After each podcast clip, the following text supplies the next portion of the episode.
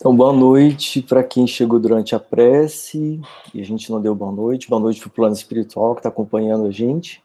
E já estou transmitindo aí para vocês o, os slides. A gente vai ter alguns slides.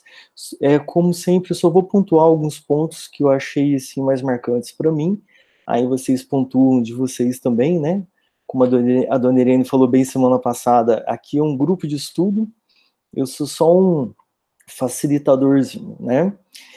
E nós vimos é, semana passada a prece da Islália, que é a esposa do Alfredo. E a gente viu os efeitos da prece, é, a importância da prece bem sentida e bem vivenciada em cada palavra, né? E nesse, agora a gente vai ver também um pouco mais sobre a prece agora, nesse começo do capítulo 25, que é efeitos da oração, e que a, nós vemos que a Ismária, durante a oração dela, a prece, ela irradiou uma intensa luz, assim como a grande maioria dos trabalhadores daquele ambiente lá, que era da galeria onde estavam dormindo aqueles, os espíritos, e essa irradiação, essa luz era proporcional a cada um, a, a, a questão moral de cada um. E as nuances também das cores eram proporcional ao fator moral de cada um mesmo aqueles que não irradiavam grandes luzes, uma luz muito opaca, tinha um magnetismo neles também que ajudava os que estavam dormindo, né? E, e essas e essa irradiação dessa luz, que eram como se fossem bolhas luminosas que saíam do corpo deles, entrava em cada um que estava dormindo. É, nas, é, foi dito que na intimidade do corpo perispiritual é como se fosse nas células do perispírito. Cada pedacinho ali da, de, de, tecido espiritual absorvia aquelas bolhas luminosas, né? E a claridade do ambiente era grande, belíssima, era como se fosse uma claridade é, diferenciada da luz artificial. Então, começando aqui. É, André Luiz disse o seguinte, nesse começo, após a prece, né? Comecei a ver, como no caso de Ana, que todos aqueles esqueletos misérrimos apresentavam núcleos de sombra, além das máscaras mortuárias. Núcleos que se mostravam dentro de formas variadíssimas. Então ele tinha desenvolvido a capacidade dele de visualizar mais profundamente lá no Ministério do Auxílio Magnético. Então ele utilizou nos demais ali que ele observou, igual ele viu no da Ana que a gente viu semana passada, né? E a gente vê que ele utilizava essa propriedade dele de forma muito consciente, ele não utilizava assim por curiosidade, por futilidade. Então ele dava uma boa utilidade a essa condição dele. Isso deixava ele assim, é, digamos, cumprindo bem o papel dele de trabalhador, né? É, não tinha assim nenhum fator de, digamos, mundano que a gente acha assim, só para diversão, né? E ele narrou o seguinte, que as bolhas luminosas caíam incessantemente, mas agora como se fossem dirigidas por uma vontade inteligente, e concentravam-se quase todas sobre as frontes móveis. E olhando aqui na transmissão, é, está aqui, além das máscaras mortuárias, né? Quer dizer que próximos da face, que tinha esses núcleos de sombra. E nessa outra frase aqui, ele está dizendo sobre as frontes imóveis. Quer dizer que estava muito concentrado esses núcleos na região da cabeça. Esses núcleos seriam as, os sonhos torturantes que eles tinham, os desequilíbrios, desajustes, os pesos de consciência. E isso a gente sabe que é o principal, a principal passagem da, dos pensamentos e emoções da centelha divina para o perispírito é na região da cabeça. E do perispírito para o corpo físico também, na região da cabeça. É o principal comunicante.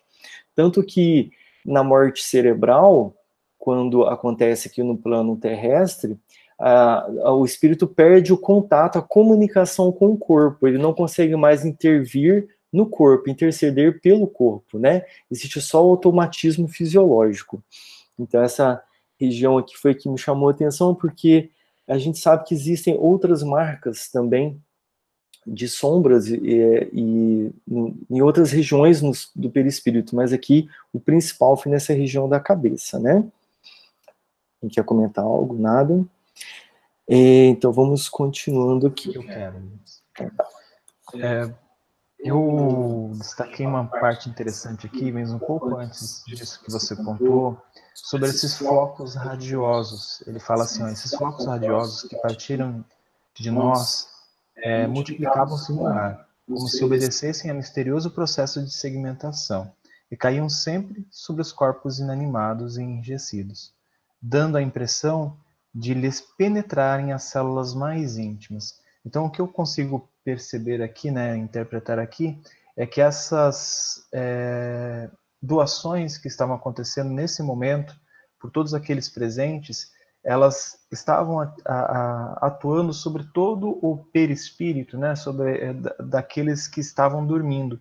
Então, é, logo depois, como você colocou, ele pontuou essa região da cabeça, mas eu achei bem interessante dessas é, penetrarem as células mais íntimas. Então, é, para a, a, dar força, dar vitalidade dessa forma ao perispírito daqueles que estavam é, dormindo.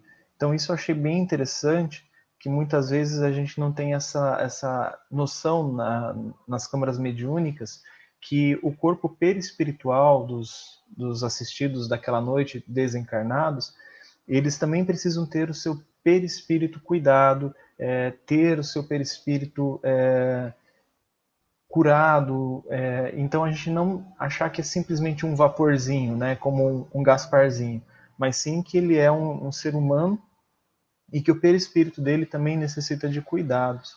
Né? O perispírito também tem células, também tem órgãos. Então essa, isso que me chamou muita atenção é, neste capítulo, no início desse capítulo. É, inclusive, durante o processo de reencarnação, cada célula do corpo físico ela é englobada pelo, pela, digamos, entre aspas, célula do perispírito, né? Então, realmente, esse, esse contato é total e íntimo do, dos dois corpos, né? Físico quanto perispiritual, mas é, a passagem da, do pensamento, da mente, da emoção, é, dos sentimentos é, pelo que a gente já viu em alguns livros do André Luiz, é mais pela região da cabeça, né? Continuando aqui mais um pedacinho. Então, André Luiz disse o seguinte: Então pude observar o inaudito e inconcebível para mim. As múmias, porque não posso dar outro nome aos irmãos que dormem, começaram a dar sinais de vida. Alguns daqueles infelizes deixavam escapar gemidos angustiosos, Outros falavam em voz alta, dando conta dos pesadelos que os atormentavam, como sonâmbulos prestes a despertar. Muitos moviam os pés e as mãos, como a se esforçarem por fugir ao sono doloroso. Eminentemente surpreendido, reparei que dois se levantaram distante de nós. Esses dois, ao ver os trabalhadores ali no ambiente, se assustaram muito com a cena, porque não faziam a menor ideia do que estava acontecendo. Então, é, fugiram desesperados daquele ambiente, né? André Luiz já teve aquele primeiro instinto de ajudar, de ir lá atrás deles, mas aí o Alfredo falou que a, a situação agora seria pior se fizesse isso. Eles precisam de um tempo para assimilar o que está acontecendo, de fazer uma análise, porque a conhecer a verdade naquele instante, ter uma orientação, instru instrução, seria muito chocante, porque cada um daqueles tinha uma experiência muito particular.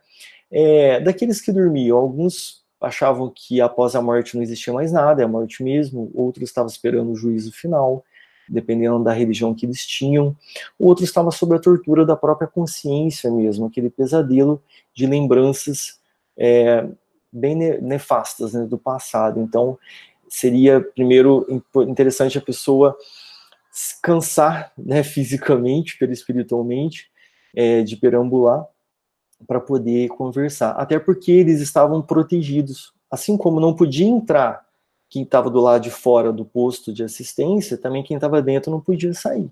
Então, eles tinham essa, essa, essa vigilância ali dos, dos trabalhadores, até eles serem atendidos é, e, é, eles procurariam outros locais ali da, do, do da, daquele, é como se fosse um, um vilarejo, eu vi dessa forma, né? Tinha prédios, aquele pronto-socorro era muito grande. Aí eles seriam atendidos em algum canto ali, algum outro local, e aí recebia orientação de acordo com, a, com o amadurecimento de cada um, né? E então vamos continuar aqui.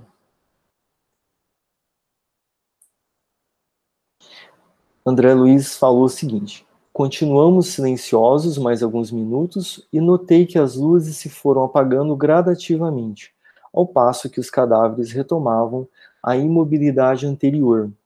Isso foi após o encerramento da prece, da esmalha, então é, pararam de cair sobre uh, os corpos ali, os, as bolhas de luz, então eles foram é, voltando né, à inatividade.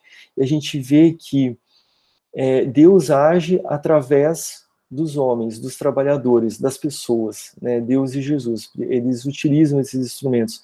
Se não fosse eles ali, esse trabalho não teria sido realizado dessa forma, né? Então a gente vê a importância de cada trabalhador. E disse Alfredo, gratíssimo pelo concurso fraternal, realizamos belo serviço intercessório Desde alguns dias ninguém se levantava. Então, quem estava diferente ali era a Ismália com a equipe, o Aniceto com o Vicente e o André Luiz. Possivelmente tenha feito um, um, um certamente fez um efeito maior na prece, uma atuação maior sobre aquela, aquela, aquela reunião que eles estavam fazendo de assistência, né?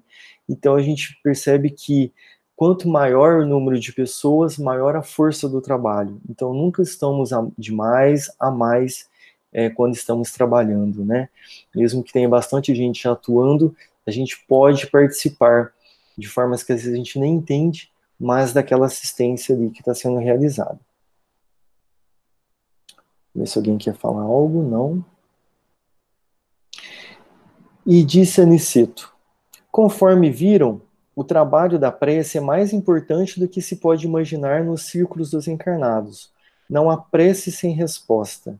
E a oração, filha do amor, não é apenas súplica, é comunhão entre o Criador e a criatura, constituindo assim o mais poderoso influxo magnético que conhecemos. Então a gente vê que essa conexão nossa com Deus, Criador e criatura, promove um poderoso influxo magnético que é o maior que nós conhecemos. É o que tem de mais potente. Então, portanto, não tem uma maneira melhor de nos protegermos das energias ruins do que estarmos no estado permanente de prece. Como a gente não consegue estar protegido o tempo todo, porque a gente não consegue estar no estágio, no estado permanente de oração e de prece, né? E o que a gente tem que fazer para conseguir esse estágio, para a gente conseguir essa elevação mental? Usar uma outra ferramenta que nós temos, que é muito poderosa e forte, que Deus nos deu, que é a vontade. Quando nós temos uma vontade bem direcionada, a gente vai atrás, a gente busca, a gente adquire condições e conhecimentos e as ferramentas para a gente chegar é, nessa graduação. E então depende de nós. Até porque a prece ela está embutida em nossos pensamentos, ela está embutida é, é, nas nossas atitudes. Ela é um estado íntimo, um estado interior. A gente não precisa de adereços, rituais. Isso já nos facilita profundamente. Então é mais da questão da nossa vontade, da nossa busca de como fazer isso, né? Que é o estudo, coisas que a gente já está fazendo, coisas que a gente já sabe, né? Posso falar? Sim, Juliano, pode falar. É, Rita, você, você abriu o microfone, quer falar primeiro? É, quero, eu quero. É, eu acho que existe um, uma, um mito com relação à prece que acaba atrapalhando mais do que ajudando, que é o fato da gente confundir, achar que estar em prece é, é, é você estar orando aquelas orações é, que decoradas o tempo todo. Não, isso não é estar em prece. O Cristo, ele estava o tempo todo em comunhão com Deus, justamente porque ele estava em estado vibracional de prece o tempo todo, o tempo inteiro da vida dele, né? E aqui André Luiz nos mostra, o Aniceto falando, que, você, que a gente é a maneira como nós encarnados é, fazemos a, estamos em comunhão com Deus, é através da prece. Então, nós temos que é, te deixar essa, essa questão de achar que estar em estado de prece é estar rezando, por exemplo, o Pai Nosso o, o dia inteiro. Não é isso. É você tentar elevar os, os seus pensamentos, é, alcançar é, através de sentimentos, do seu aprimoramento, das suas emoções estarem equivalentes e andando também dentro dos, das leis divinas, né? Eu acredito que é isso. Posso falar? Pode falar, Irene. É, concordando com isso que a Rita falou, acho que é o mais importante de tudo aí é o sentimento. Você pode estar em prece 24 horas por dia, dependendo do, do seu sentimento. Você pode estar em estado de prece. Quer dizer, poderia, né? Nós ainda não temos essa condição, quer dizer, mas prece, o dia que nós tivermos essa condição, será isso, estar em, em contato com Deus permanente, pelo sentimento. É o que eu penso. É um estado vigilante. Eu, essa frase que você colocou, Ivens, eu acho muito interessante é, para a lida na, na, nas, nas câmaras mediúnicas, né? É, eu vejo assim, por prática, né, por experiência nas câmaras, e às vezes eu vejo que às vezes a gente tem muita dificuldade com alguns irmãos infelizes, situações bem complicadas, até mesmo envolvendo é, vibratoriamente o médium. Então, é, a gente fica meio, é, principalmente eu que sou meio café com leite nas câmaras, né? Então, fica meio assim, meu Deus do céu, né? O que, que a gente faz? Então, a questão de, de, da prece aqui, ele deixa um ensinamento muito importante, né? Que é a comunhão entre o Criador e a criatura, constituindo assim o mais poderoso influxo magnético que conhecemos. Então, quando a gente está passando por uma situação dessa, dificuldade na Câmara, né, é, isso eu já, claro, aprendi isso com os professores, com o pessoal mais experiente de Câmara, na prece, mas aqui a gente entende o porquê você fazer a prece naquele instante, porque se você é o médium que está em sustentação, porque você conscientemente fazer a prece, abrir o seu coração, pedir ajuda a toda a espiritualidade, entrar em comunhão com Deus, para que a gente possa fazer esse é, influxo magnético poderoso, né, que não vai ser quebrado e que vai auxiliar muito naquele instante. Tanto o nosso irmão infeliz que está sendo ajudado naquele momento, a gente em nenhum momento a gente pode pensar diferente disso, já que a gente está na, no trabalho do Cristo, e também ajudar ao médium que está trazendo a mensagem. Isso eu achei muito importante pontuar aqui. Muito bom, importantíssimo isso que vocês falaram, né? A prece é o sentimento, pensamento e atitudes também, né? Continuando, é, continuando a frase, é, Aniceto falou, acresce notar, porém, que já comentamos o assunto que a rogativa maléfica conta igualmente com enorme potencial de influenciação. A prece boa, o pensamento bom, a sintonia, a conexão boa, ela tem um endereço certo. São pessoas compatíveis, são as esferas superiores. Já rogativas e conexões malévolas também têm um endereço certo, que é exatamente a sintonia com as trevas. Então a força é igual um vetor, ela é nos dois sentidos, né? Ela é poderosíssima para os dois lados na questão de sintonia, né? E aí trocas energéticas e fluídicas. Então, às vezes aqueles momentos de ira, de incompreensão, é, pode ser bem complicado essa sintonia, né? Onde a gente vai, que endereço é esse que a gente vai chegar, né? O endereço ele existe em todas as ruas e todos os números. Então existem é, local para cada sentimento nosso, todos têm lá o seu lugarzinho. Então é busque e acharás, né? Nos dois lados. Continuando. E onde que está? Peraí. Aniceto falou o seguinte: viram. Não, peraí, eu acho que eu fui pro lado errado, por isso que eu fiquei perdido aqui. Uhum.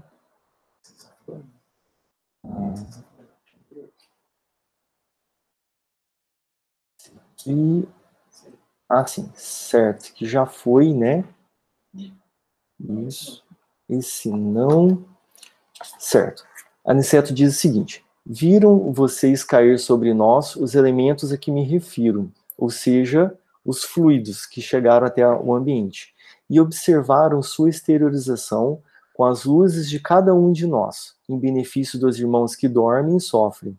Concedeu-nos o Altíssimo a força de auxiliar, em porções iguais para todos, mas nós a espalhamos de acordo com a nossa possibilidade e coloração individuais. Ismalha, cujos sentimentos são mais amplos e universalistas que os nossos, pôde receber com mais clareza o auxílio divino atribuído, distribuído com mais abundância e eficiência. Ela tinha sentimentos amplos e universalistas. Isso promoveu abundância e eficiência da, no, nos sentimentos, né? E o interessante aqui é, agora, por que, que ela consegue isso, né? Se a gente for é, analisar, ela, através da sintonia dela, das ondas mentais dela, devido ao padrão moral, ela alcança um contato com esferas mais altas e, e uma potência mental mais forte para ter essa troca fluídica. Então, onde ela chega é, ma é maior e ela fica mais apta a absorver melhor o que vem de lá. Todos absorviam, todos os trabalhadores absorviam, mas possivelmente ela absorvia mais, o que não, assim, foi dito isso, né? Uma coisa que eu estou analisando. E através da. Isso me lembrou um pouco o Jacob Mello, que falava da usinagem de energia. Então, a energia que a gente produz através do nosso padrão moral, com a nossa vontade, misturada aquilo que foi absorvido do plano espiritual, é o que a gente emana. Né? Então, é onde a gente potencializa mais ou menos, né? Devido a esses dois fatores, nossa usinagem e nossa conexão mais forte mais intensa. Né? Agora, o que me chamou a atenção essa questão é universalista, né, que ela alcança. Eu achei isso muito importante, porque é o que seria isso? Para ela, as pessoas mais importantes, as pessoas que ela se dedicava em ajuda, não eram só os que estavam mais próximos dela, como familiares e amigos. Ela alcançava até aqueles que, não, que ela não conhecia uma vontade de ajudar, de fraternidade e caridade.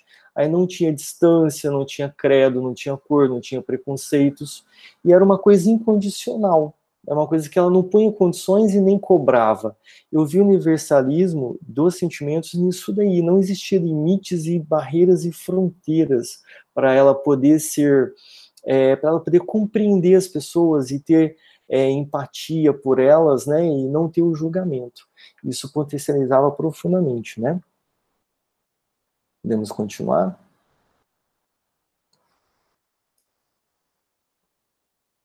E Aniceto disse o seguinte: compete ao necessitado caminhar ao reencontro dele.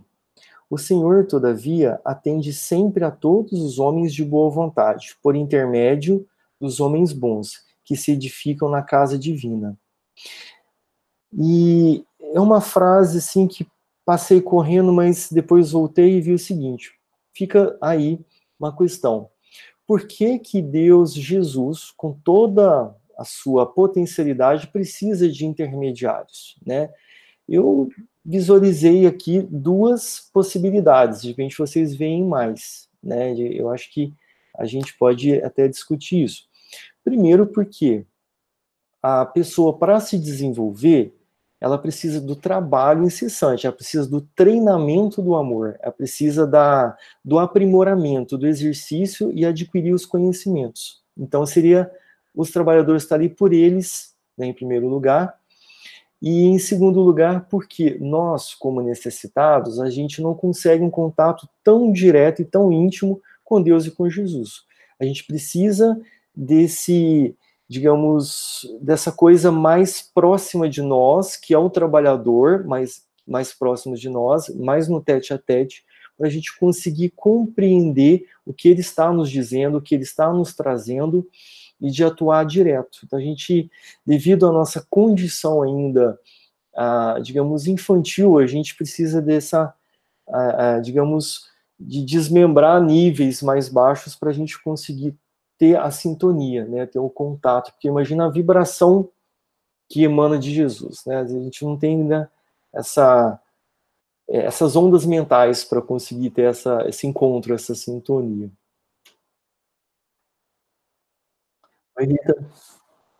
Ivens, é, um pouquinho antes dessa frase, que eu acho importante, que aí também acho que esclarece isso que você acabou de falar, ele fala assim: é, temos aqui uma profunda lição. Como já disse, o pai visita os filhos necessitados, por intermédio dos filhos que procuram compreendê-lo. E aí ele vai explicando que Deus não, não age através, como você já falou, das pessoas, né, de quem já tem um pouco da compreensão do que das leis divinas e que, e que o homem precisa realmente se esforçar e para caminhar diante do encontro de Deus. Mas é, é, eu acredito que, quer dizer, eu estou tentando imaginar qual que é a meta de, do Cristo e de Deus. Mas para nós trabalharmos, é uma maneira da gente trabalhar a fraternidade. Quando os que estão um pouquinho mais, é, como ele falou aqui, já compreendem um pouco a Deus, auxiliam os que ainda dormem. Então, acho que é uma maneira de, da evolução humana caminhar junto, porém cada um no seu nível, cada um dando o seu passo, mas é uma maneira da gente exercitar a fraternidade, que é isso que o Cristo nos pede, né? É, eu também pontuei isso, Rita, que essa o pai visita os filhos necessitados por intermédio dos filhos que procuram compreendê-lo.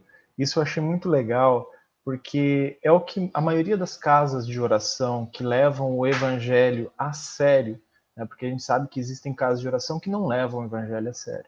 Mas eu vejo que a maioria das casas que levam o evangelho a sério, elas estão nesse, nesse campo, né, que o pai ele vai auxiliar aqueles que procuram é, por uma, uma saída, né, vamos por assim, de algum problema, ou compreender alguma situação na vida deles, através destes filhos que já estão no caminho de tentar aplicar o evangelho em suas vidas, né? Não, não que a gente consiga, não é nem nada para a gente se vangloriar como espíritas e como trabalhadores na mediunidade.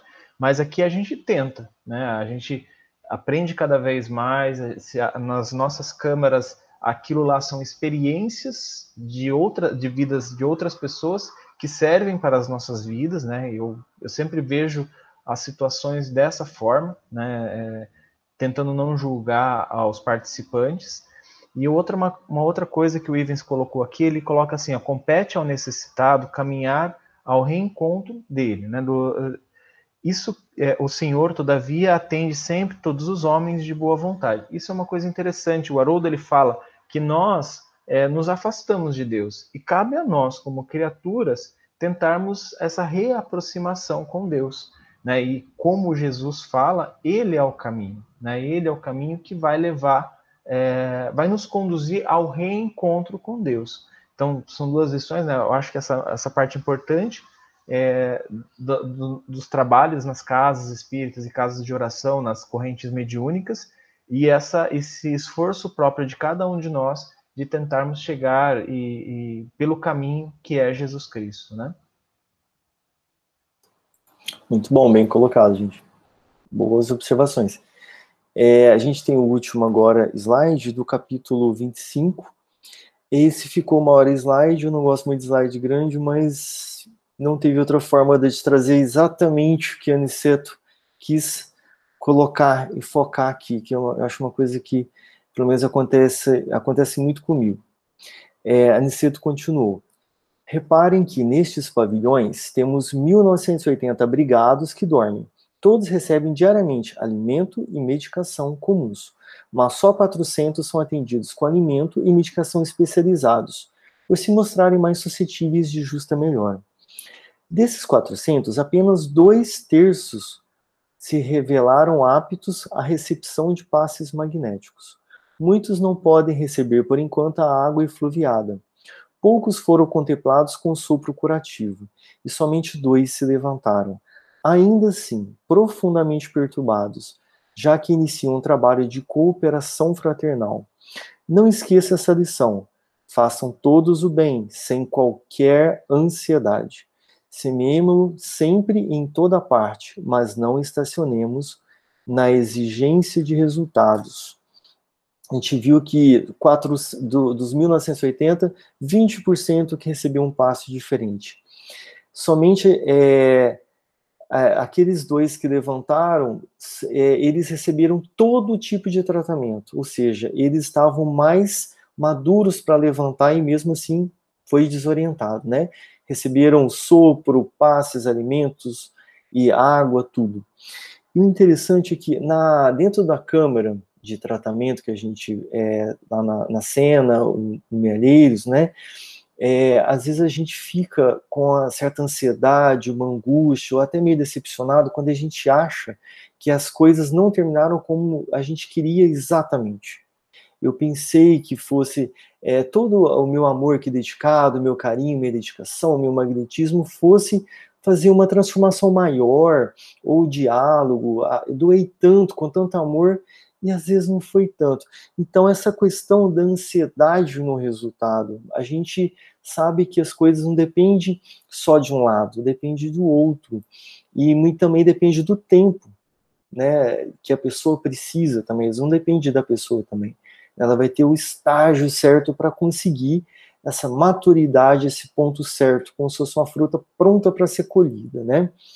Então, e mesmo em casa, na, na nossa vida pessoal, é, com os familiares, amigos, ou até no trabalho, a gente cria certas expectativas e ansiedade no resultado. E a gente sofre com isso, né? E, e se decepciona, se magoa, fica chateado. Então, para ver se, se nós não estamos é, criando é, ilusões grandes demais, né? Então, para a gente ter essa ponderação, para a gente mesmo não sofrer, né? E outra que eu grifei aqui, alimento e medicação, duas formas de receber alimento, de, de, se alimentar o espírito, né? Ele absorvendo o alimento diretamente, né? Sopa, é, os, os, sucos que eles têm, ou eles metabolizando. Ali, impossível nesses dois casos. Até porque, pela densidade do corpo, ainda precisa de alimento, né? Depois nem precisa mais.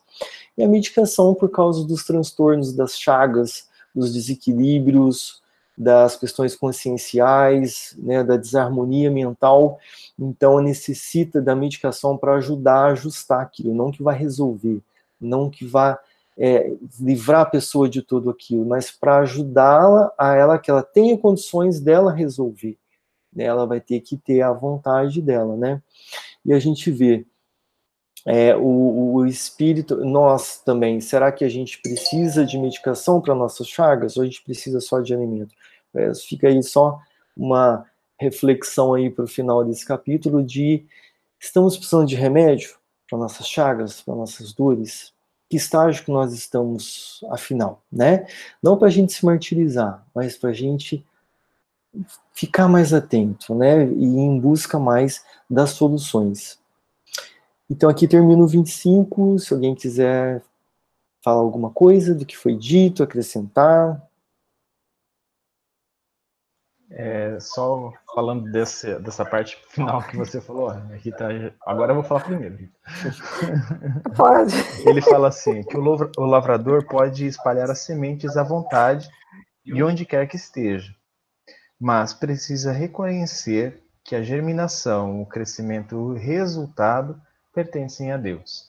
Então, é, eu lembro muito na questão da, da, da mocidade, que a gente foi tanto tempo orientador, né, é, dirigente, e a gente vê, assim, a gente orienta dentro do evangelho, e alguns daqueles jovens, eles seguem é, outro rumo, assim, é, totalmente contra aquilo que a gente estava falando, que a gente conversou.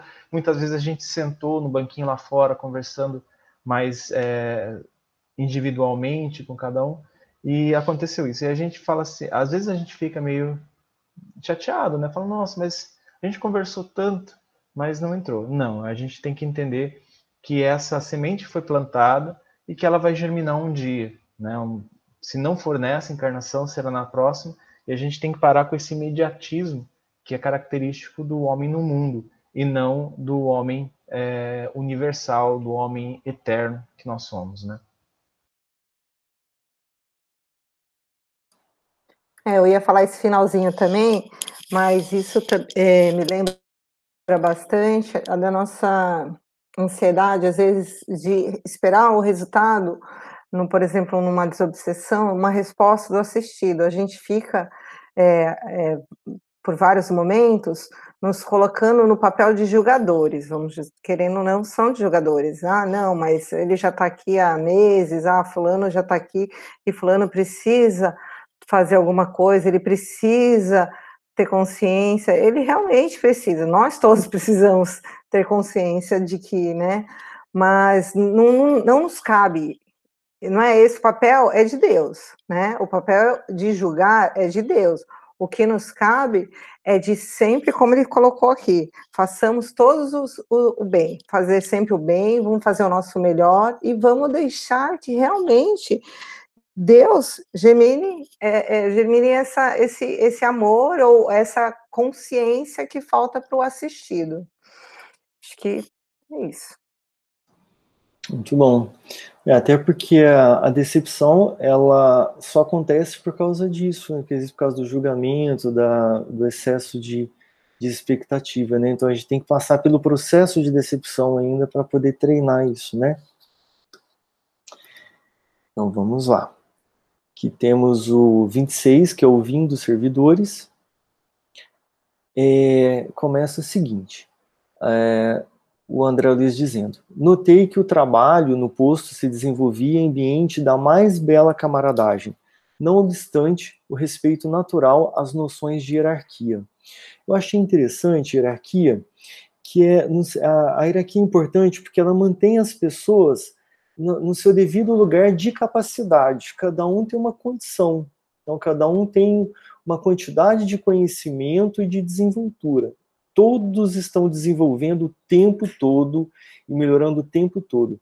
Mas as coisas quando são dessa forma, é, as atividades, os trabalhos são muito mais organizados e eficientes e harmoniosos quando acontece dessa forma, né? Porque lá já não tem o famoso quem indica, né? Que é primo do irmão, então vai assumir tal cargo, e às vezes a coisa não é, sai totalmente do controle, né? Não que as coisas sejam perfeitas lá, não é isso, mas são mais favoráveis, né? Tá mais dentro de, de uma harmonia.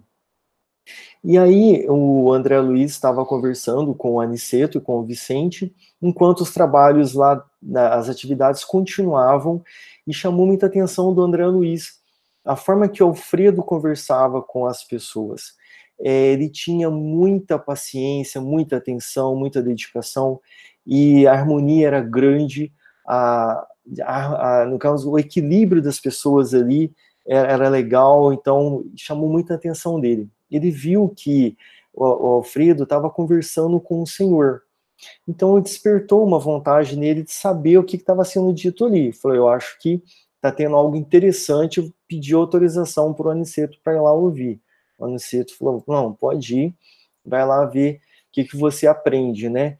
Quando ele chegou lá, viu o Alfredo conversando com o senhorzinho, que é o seu Alonso, um senhor simples, que era um trabalhador de lá, era um colaborador de lá. E aí o, o Alonso estava perguntando sobre os familiares dele, que era a esposa, os filhos, para o Alfredo. O Alfredo não trouxe boas notícias. Falou, olha, eles realmente não estão em condição muito boa. E aí Alonso falou, olha, eu tenho, eu sinto uma preocupação grande por eles e uma saudade grande também.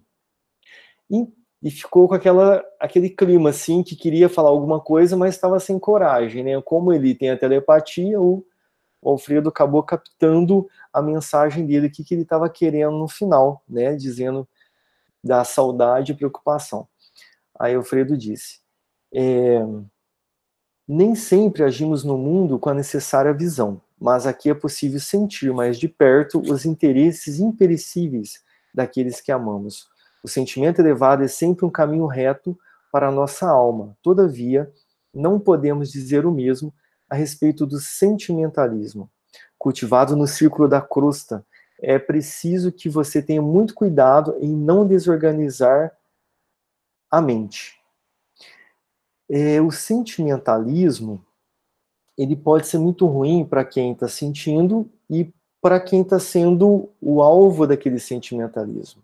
Porque é a mesma coisa alguém chegar para mim e falar assim: nossa, coitadinho do Ivens, um pobre coitado, um miserável, e vem com o sentimento de coitadismo para mim. Eu vou me sentir assim, muito pequeno, eu vou me sentir assim meio que enclausurando. E para quem está mandando isso também não é agradável, porque ele vai estar tá se afinando com uma vibração não ruim. Por que não substituir sentimentalismo por compaixão? A compaixão já é um estágio de uma análise da condição da pessoa, mas é, sem colocar ela como vitimista. E uma forma que eu posso ajudá-la, ela pode se ajudar e a gente potencializa essas forças e aí vai. A compaixão ela é energizante, ela é cuidadora, ela é fraterna, ela não degrine a condição da pessoa, né? Entre aspas, era mais ou menos uma palavra, uma palavra assim, dessa situação. Então é tomar cuidado com esse sentimentalismo que ele citou, né? E a saudade que fere, impedindo-nos de atender à vontade divina, não é louvável nem útil. É enfermidade do coração, precipitando-nos em abismos insondáveis do pensamento. Ele não falou a saudade fere, a saudade que fere. É natural a gente sentir falta, saudade, tudo, mas como eu lido com ela, o quanto ela me desequilibra, me desarmoniza, me desajusta, me tira do eixo. Então, é, de repente ela não faz isso, né? É, a saudade pode ser um sentimento que aproxima, me aproxima da pessoa que está lá, né? Mas sem uma obsessão ou sem um, um, um flagelo, né? Nesse sentido que ele quis dizer. Nesse, nesse parágrafo que você acabou de ler, eu achei interessante que ele fala assim, ó, na Terra, na qualidade de paz, conseguimos movimentar muitas providências a favor dos filhos. Entretanto, aqui podemos realizar certas medidas em benefício deles, com maior segurança. É, é, claro que ali eles não conseguiriam movimentar nada de material nos filhos, né?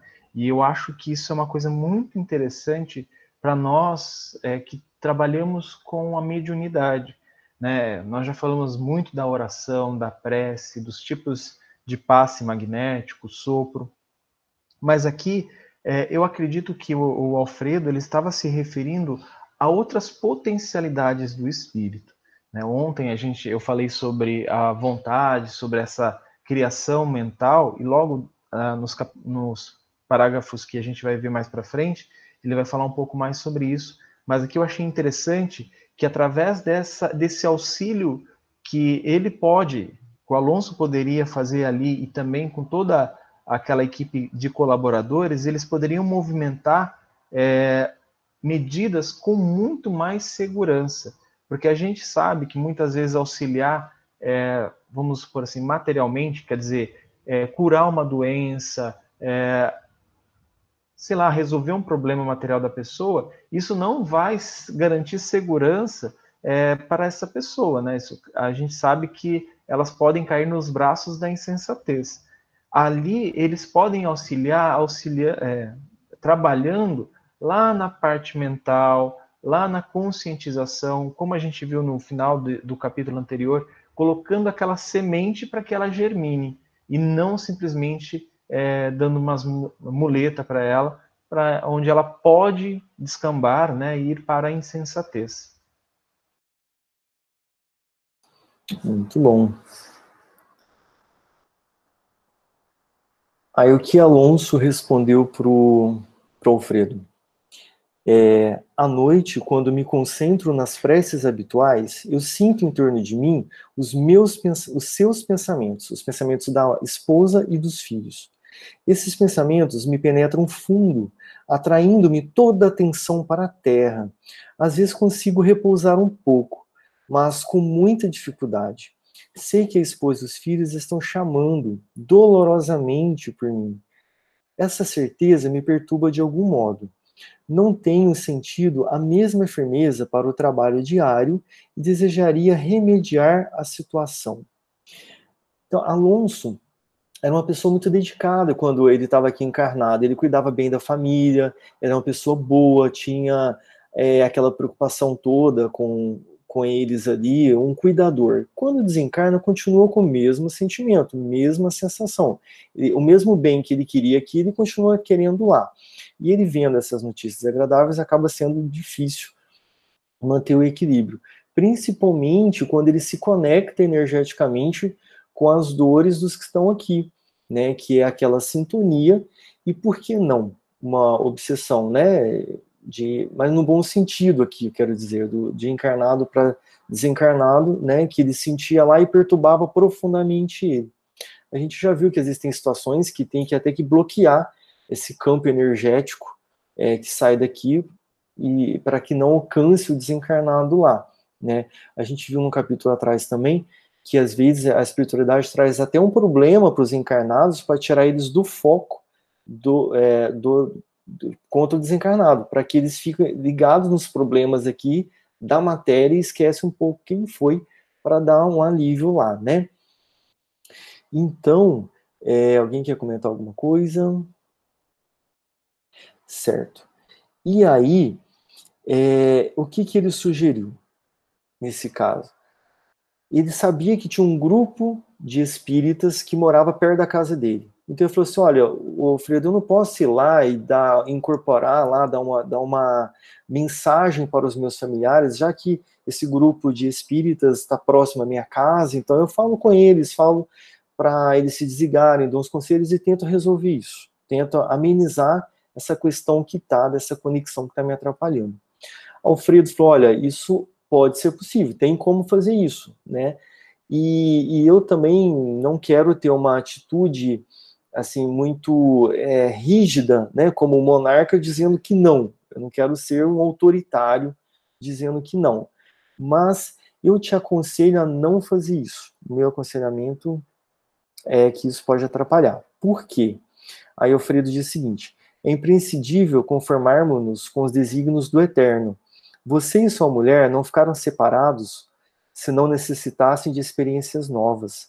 As dificuldades que ela vem amargando com a sua ausência, sofre-as também você com a separação dela. O sofrimento é para os dois lados, tanto dele quanto dela. Tenho a impressão, Alonso, que, de que Deus nos deixa sozinhos, por vezes, a fim de refazermos o aprendizado, melhorando o coração. A soledade, porém, quando aproveitada pela alma, procede o sublime reencontro. Você vê a importância, às vezes, da saudade, do distanciamento. Eles viveram muitas situações juntas, muitas experiências, muitos aprendizados. Chega uma hora que um precisa viver um tipo de uma coisa, outro viver outro tipo, outro tipo de situação, novas experiências, novos caminhos. É, eles têm que, eles não vão viver sempre juntos. Então, é, essa necessidade do, de experiências distantes, ela é muito importante para eles nesses casos. Né? A gente não sabe é, dos detalhes, mas sabe que é fundamental.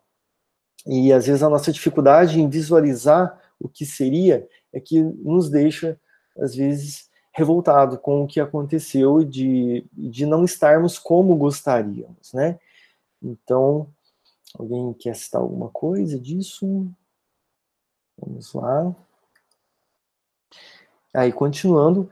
Além disso, você não deve ignorar que os filhos pertencem a Deus, que cada um deles precisa definir responsabilidades e cogitar da própria realização. Então, os parentescos são temporários, todo tipo de parentesco aqui, né? ah, os filhos realmente é, são de Deus. O que nós temos com o nosso próximo é a irmandade, somos irmãos e filhos definitivos somente de Deus. E às vezes é difícil esse desapego, né? Porque é muito comum os parentescos virem muitas vidas juntos, é, de vez em quando, às vezes a gente cai numa família que não tem muita ligação, ou entra um, um parentesco novo naquele relacionamento, né, daquela nova vida ali, e, mas é, a gente sabe que é, assim, é comum estarem afins há muitas, há centenas de anos, aqueles, grupo de espírito, né? Por isso essa dificuldade, esse apego, né? Às vezes aquela possessão de que é minha esposa, meu filho, é, né? Então, para a gente observar, como diz a Esmalha, como diz o André o Aniceto falou, a universalidade que a Esmalha tinha, né? É essa, esse é um benefício da gente ter essa universalidade. A nossa potencialização moral, né? Ela vai amadurecendo, ficando menos restrita, né? E é, continuando, em que ficaria, meu caro, se permitisse a invasão total do sentimentalismo doentio em seus pensamentos? Tão dedicado é você à família do sangue, que por agora não o sinto com bastante preparo a tudo ver no antigo lar, sem sofrer desastrosamente, Há tempos, autorizei a visita de dois colegas nossos à esfera da crusta, a fim de reverem as viúvas e abraçarem de novo os filhinhos, mas foram tão violentamente surpreendidos pela situação que não puderam voltar aos seus deveres aqui, lá ficando agarrados ao ninho que haviam abandonado. E Alfredo rematou: Os voos de grande altura pedem asas fortes Alonso, que ouvia de olhos arregalados, considerou resignado, desisto do pedido. O senhor tem razão. É interessante que é, se ele quisesse ter ido, o que eu percebi é que Alfredo não ia impedir, ia de repente deixar correr o risco. Mas eles têm uma é uma capacidade de dosar o sentimento das pessoas e a fortaleza das pessoas para saber é, se o cobertor deles dá para aquele frio. Então, tem situações que eles já sabem que o frio é maior que o cobertor, é onde às vezes dá o problema. E foi esse caso. E às vezes essa ponderação, a gente ouvir bem quem sabe mais que a gente, quem alcança um olhar maior que a gente, e ouvir direito um conselho tira a gente de algumas furadas. O que atrapalha muito, às vezes, é a ansiedade é aquela visão muito focada, muito fechada. Então deixa a gente meio obcecado.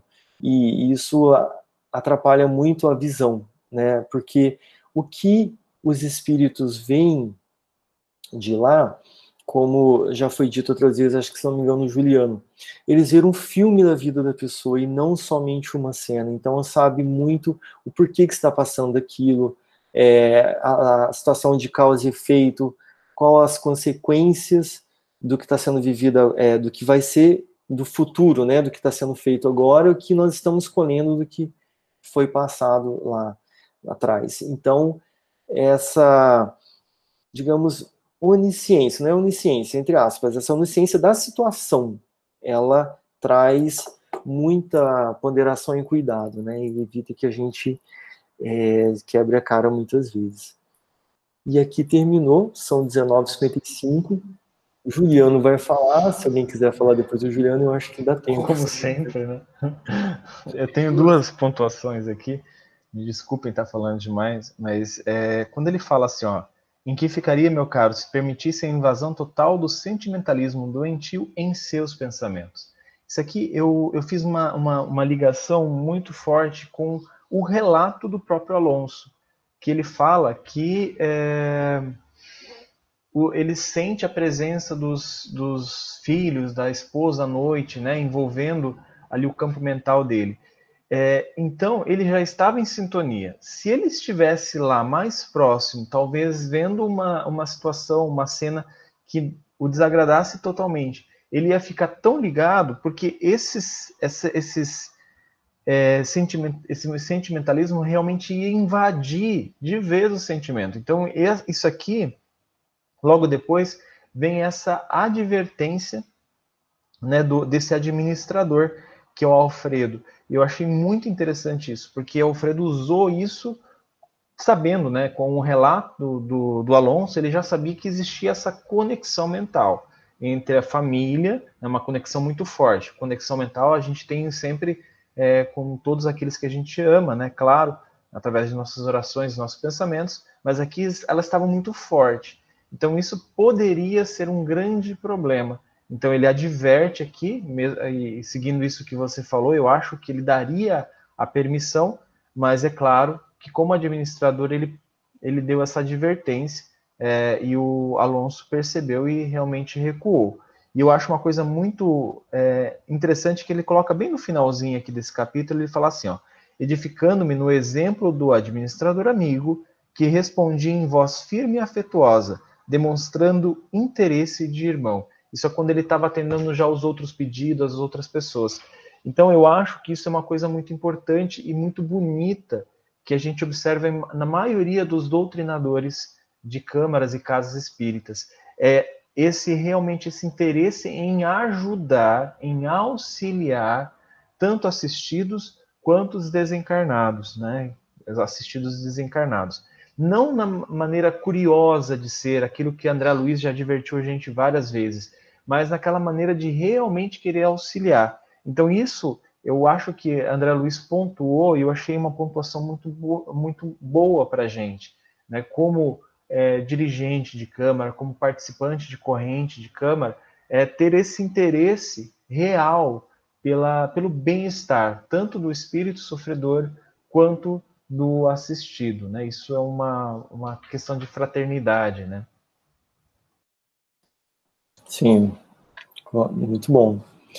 Essa questão da gente, seja em qualquer situação, de ver o sofrimento do outro, na Câmara, na nossa vida, fora da casa espírita, e a gente manter-se equilibrado diante de problemas e sofrimentos que a pessoa está passando, é, sabendo da experiência que ele precisa viver, ele é um ser que tem uma individualidade, isso não podemos dividir com ele as dores dele, podemos auxiliar, mas ele tem que experimentar aquela situação que ele está passando.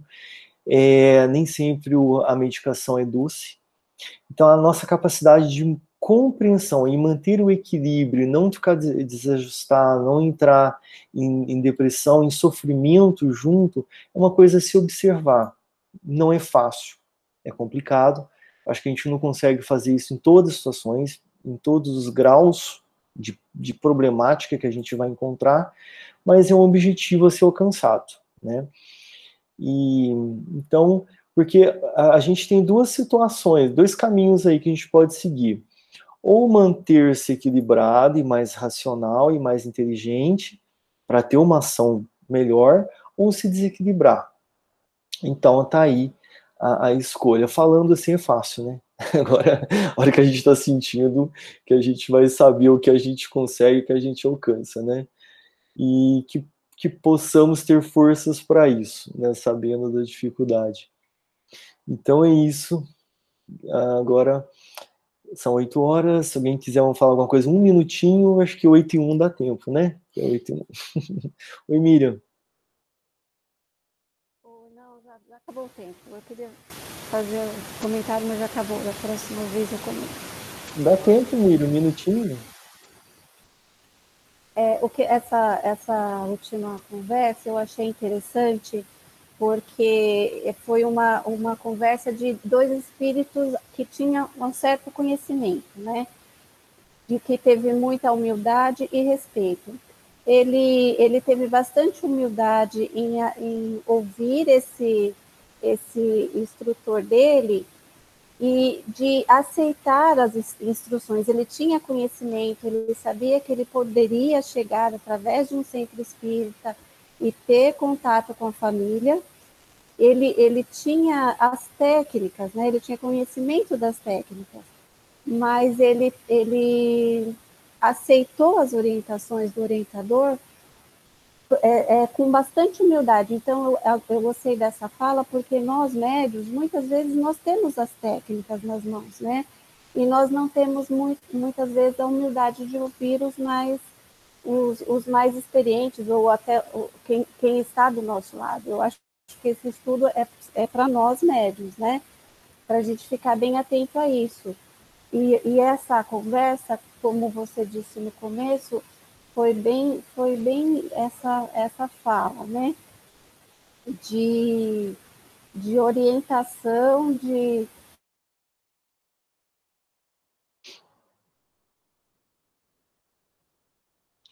Gente, a Miriam travou para mim, ela travou para vocês também?